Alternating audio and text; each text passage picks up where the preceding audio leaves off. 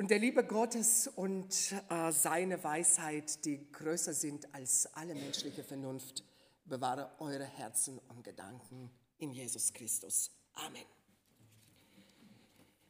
Gottes Liebe. Wir blicken in sein Herz.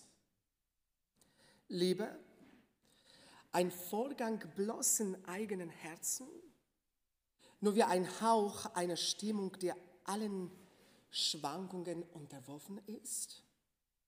Nein, die Liebe Gottes ist uns gegeben, sie gewinnt Gestalt. Sie kommt als Kind in Jesus Christus. Die Liebe ist keine Idee, sondern Gott gibt den Sohn. Er ist erschienen, sichtbar geworden. Es ist eine Liebe, die wir sehen, wenn wir unser Leben anschauen und viele Wunder Gottes erleben. Die Liebe, die wir hören, wenn wir Wort Gottes hören. Und Liebe, die wir anfassen können, wenn wir zum Beispiel Abendmahl feiern. Das Sichtbarwerden ist aber nicht wie ein fernes Aufleuchten, etwa in einer Vision, die die Menschen erleben. Das Erscheinen des Sohnes Gottes ist seine Menschwerdung. Er kommt im Fleisch. Gott wurde Mensch. So schenkt Gott uns seine Liebe. Gott lässt seinen Sohn Mensch werden. Und er tut das trotz allem, was sich die Menschheit in ihrer, äh, in ihrer Geschichte an Unmenschlichem geleistet hat. Er tut es trotz allen Missachtung, die sich die Menschen, Menschheit ihrem Schöpfer und Herrn gegenüber geleistet hat und auch gegenüber leistet. Johannes schreibt, seht, welch ein Liebe hat uns der Vater erwiesen, dass wir Gottes Kinder heißen sollen. Und wir sind es auch. Wir dürfen an dieser Stelle nicht das verwunderte Seht bei Johannes überlesen. Dieses Seht macht uns Christen deutlich, dass ein Mensch erst dann ein Kind Gottes ist, wenn er seine Liebe entdeckt und erfahren hat. Alle Menschen sind äh, Gottes Geschöpfe, aber nicht automatisch seine Kinder. Menschen sind als Schöpfung Gottes mit wunderbaren Gaben ausgestattet. Wir können mit unseren Händen schöpferisch handeln. Wir können denken und sprechen. Wir können Verantwortung übernehmen und auch bestimmte Dinge erkennen. Jeder Mensch hat auch einen Willen.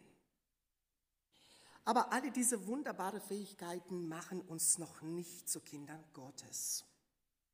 Uns wird die Liebe Gottes geschenkt, gegeben.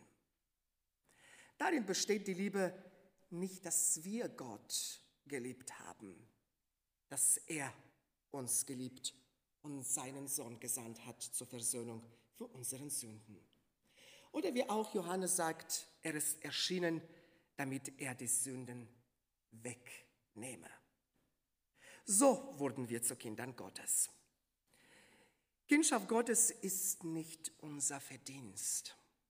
Niemand in der Geschichte und auch niemand in der Gegenwart konnte und kann dieser Kindeswürde für sich beanspruchen. Gott ist der, der uns durch seinen Sohn Jesus Christus die Kindschaft schenkt. Ach, was für ein Glück, Gottes Kind zu heißen. Nur der Glaube an Jesus Christus und die Gegenwart seinen, seines Heiligen Geistes macht uns zu Kinder Gottes. Und anders gesagt, Gott adoptiert uns als seine Kinder. Doch jetzt Achtung.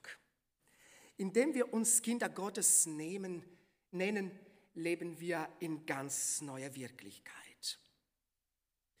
Dabei bleibt es aber nicht stehen.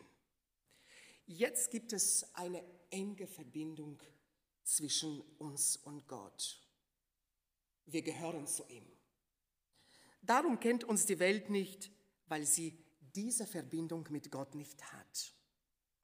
Und indem die Welt keine Verbindung mit Gott hat, kennt sie ja Gott nicht.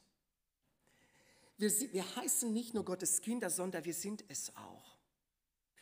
Im Unterschied äh, zu Christentum kann zum Beispiel im Islam ein Muslim sich nicht als Kind Gottes bezeichnen. Dieser Begriff existiert im Islam überhaupt nicht. An aller gläubigen Muslime sind nicht seine Kinder, sondern sie sind seine Sklaven. Ein Kind steht doch in einem ganz anderen Verhältnis zu dem Vater als der Sklave, oder? Welche Bedeutung hat aber die Tatsache, Kinder Gottes zu sein für mich als Christ? Die Antwort lautet an dieser Stelle sehr einfach. Wenn ich zum Beispiel äh, meine Augen für morgen aufmache und von neuen Herausforderungen des Alltags stehe, weiß ich, dass ich nicht allein bin. Der allmächtige und barmherzige Gott, barmherziger Gott ist mit mir. Und ich darf diesen Gott Vater nennen, weil er in dieser Sekunde, Minute, Stunde mit mir ist und mich hört. Wenn ich im Laufe des Tages etwas Schwieriges erlebe, sage ich, danke Vater. Wenn ich abends meine Augen zumache und ich weiß, dass der Schöpfer des Universums selbst über mich wacht, während ich schlafe. Uns als Kinder Gottes ist auch bewusst, dass wir sehr beschränkte Menschen sind, gehören aber zu dem, der mächtig ist. Wir sind immer auf Hilfe angewiesene Menschen, gehören aber zu dem, der uns jeden Tag hilft. Wir leiden unter Angst, gehören aber zu dem, der uns Mut gibt, den Mut, neue Schritte in unserem Leben zu wagen. Ach, was für ein Vorrecht, ein Kind Gottes zu sein. Das ist aber noch nicht alles. Christen werden wir nicht einfach dadurch, dass unser Leben neue Inhalte gewinnt. Wir werden vielmehr von oben neu geboren. Es entsteht ein neues Leben, das seinen Ursprung in Gott selbst hat. Wenn wir in ihm sind, sind wir nicht mehr diejenigen, die wir einst waren. Paulus würde an dieser Stelle sagen, siehe, etwas Neues ist entstanden. So ist die Liebe äh, Gottes für uns konkret geworden. Vater dürfen wir sagen, weil Jesus der Sohn unser Bruder geworden ist. Aus Verlorenen und Feinden sind Kinder geworden. Wir brauchen Jesus nur anzunehmen. Weiter schreibt Johannes, meine Lieben, wir sind schon Gottes Kinder. Es ist aber noch nicht offenbar geworden, was wir sein werden. Wir wissen aber, wenn es offenbar wird, werden wir ihm gleich sein denn wir werden ihn sehen, wer er ist. Als Christen wissen wir, dass unser neues Leben zwar wirklich ist, und wir sind es auch, wie Johannes schreibt, das aber noch nicht sichtbar geworden ist, was wir sein werden. Johannes zeigt uns an dieser Stelle, dass wir als Christen und Kinder Gottes unterwegs sind. Wir sind unterwegs mit unseren Geschwistern zum vollkommenen und zeitlich unbegrenzten Leben. Dieses Unterwegssein geschieht jetzt. Aber wir sind aber diejenigen, die auch in der Zukunft, in der Zukunft wie Gott sein werden, in seiner Heiligkeit, in seiner Güte, mit ihm sozusagen in einer Gemeinschaft leben. Man sieht mir, mir mein neues Sein aus Gott, also meine Gotteskindschaft äußerlich nicht an. Auch Jesus hat keiner angesehen, dass er Gottes Sohn ist. Wir haben ein Privileg, Gleich wie er ist, so sind auch wir in dieser Welt. Unsere Kindschaft bei Gott und unser festes Gebundensein an Gott gibt uns Hoffnung, dass wir Jesus gleich sein werden. Dass wir ein Leben ganz anderer Qualität ohne Leid und Schmerzen haben werden. Wir freuen uns auf, unser Herr, auf unseren Herrn, der in Herrlichkeit kommt. Wir sind noch, auf, an, auf, wir sind noch angefochten, wir sind oft beirrt. Unser Glauben hängt manchmal nur noch am seidenen Faden.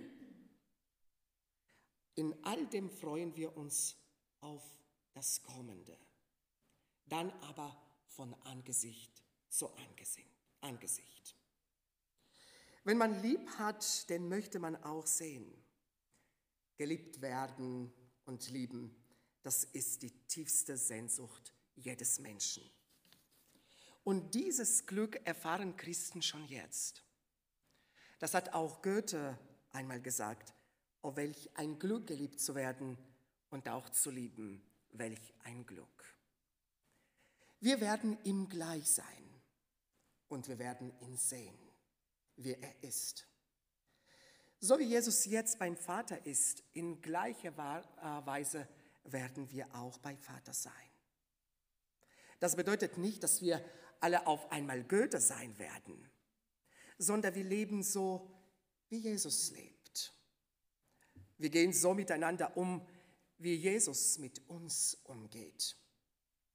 Wir werden Jesus ähnlich sein. Wir werden Jesus so direkt erleben, wie ihn schon seine Jünger erlebt hatten, aber dann in all seiner Herrlichkeit. Wir werden sehen, wie er neue Himmel und Erde regiert.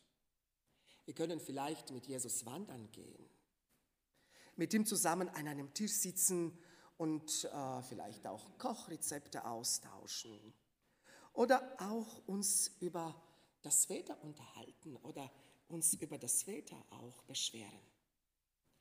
Oder vielleicht auch die Fragen stellen, die uns schon sehr lange beschäftigen. Ist die Gegenwart unseres Herrn durch den Heiligen Geist schon jetzt das Motiv und die Kraft eines geheiligten Lebens? So wird uns Gott am Ende der Zeit zu dem machen, wozu wir bestimmt sind. Ach, was für ein Glück, ein Kind Gottes zu sein. Johannes schreibt weiter. Und ein jeder, der solche Hoffnung auf ihn hat, der reinigt sich, wie auch jener rein ist. Wer Sünde tut, der tut auch Unrecht. Und die Sünde ist das Unrecht. Und ihr wisst, dass er erschienen ist, damit er die Sünden wegnehme. Und in ihm ist keine Sünde. Wer in ihm bleibt, der sündigt nicht. Wer sündigt, der hat ihn nicht gesehen und nicht erkannt. Die Zukunft wirft ihre Schatten voraus. Man übersehe nicht die Entsprechung der beiden Aussagen. Wir werden ihn sehen, wie er ist. Wir reinigen aber uns, wie er rein ist. Unser neues Leben ist noch verhüllt bis zur Wiederkunft Jesus, Jesu. Johannes ermahnt uns aber schon jetzt, dass wir uns schon jetzt von, den Sünde, von der Sünde reinigen. Da wir nicht die Sünde übergehen und übersehen können, als ob nach Sünde niemand mehr fragen würde. Im Gegenteil. Sünde ist Gesetzlosigkeit. Schlimmer, Gesetzwidrigkeit. Noch schlimmer, Bosheit, Schlechtigkeit, Empörung, Auflehnung gegen Gott. Christus ist erschienen, um die Sünde wegzunehmen. Er ist nicht gekommen, um sie zu bagatellisieren oder bedeutungslos zu machen. Sind wir Gottes Kinder, dann ergibt sich aus dieser neuen Würde und aus dieser damit verbundenen großen Hoffnung eine neue Praxis unseres Lebens. Also eine tiefe Verwandlung. Luther hat einmal betont, dass ein guter Baum, Ap Apfelbaum, gute, gute Äpfel hervorbringt. Und von den Früchten her ist zu entscheiden, welche Qualität auch der Baum hat.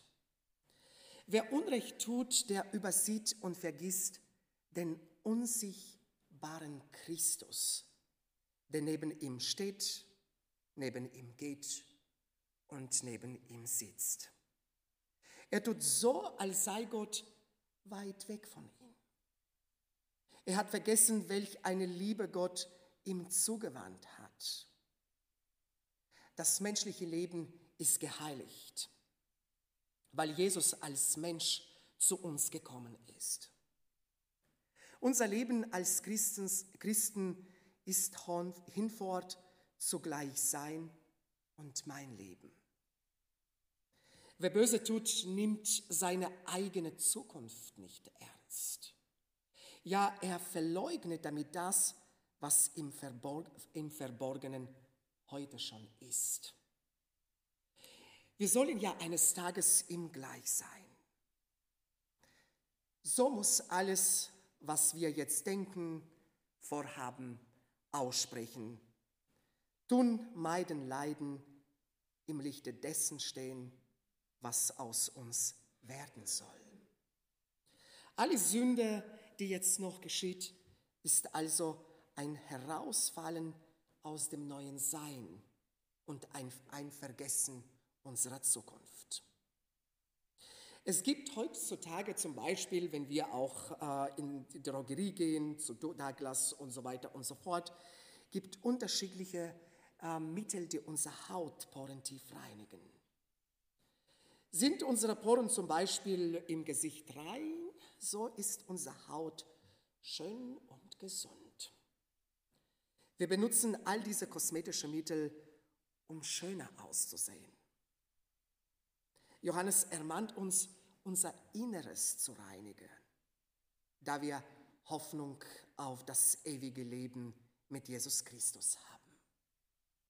Es gilt also, uns tief zu reinigen, damit wir bei dem Wiederkunft Jesu innerlich schön sind und ihm auch Freude machen.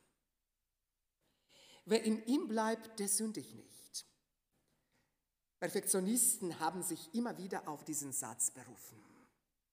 Es kann sein, dass äh, dieses Wort manchen, die sich sehr gemüht hat, bemüht hat, mit der Sünde fertig zu werden, tief erschrocken äh, und sich sehr, sehr stark gequält haben. Was ist, wenn wir doch sündigen? Johannes weiß sehr wohl, dass es auch im Christenleben auch Sünde und Fehler gibt. Er meint an dieser Stelle äh, nicht das absichtliche, äh, absichtlich, absichtliche Sündigen. Wir leben mit Jesus, da wir, da, darum will ich mich nicht betrinken. Darum will ich mich nicht sexueller Unzucht hingeben. Darum will ich mich nicht an böse Rede beteiligen. Darum will ich die, die Ehe achten. Darum will ich nicht fremdes Eigentum an mich nehmen. Wir wollen doch unseres Herrn in Reinheit begegnen. Wir leben in Beziehung zu ihm. Wir sind voller Hoffnung dass wir ihn sehen werden. Und indem wir ihn sehen werden, werden wir ihn auch erkennen. Dann kennt er uns und wir kennen ihn. Ach, was für ein Glück, ein Kind Gottes zu sein. Und die Friede Gottes und seine Weisheit, die größer sind als alle menschliche Vernunft, bewahre eure Herzen und Gedanken in Jesus Christus. Amen.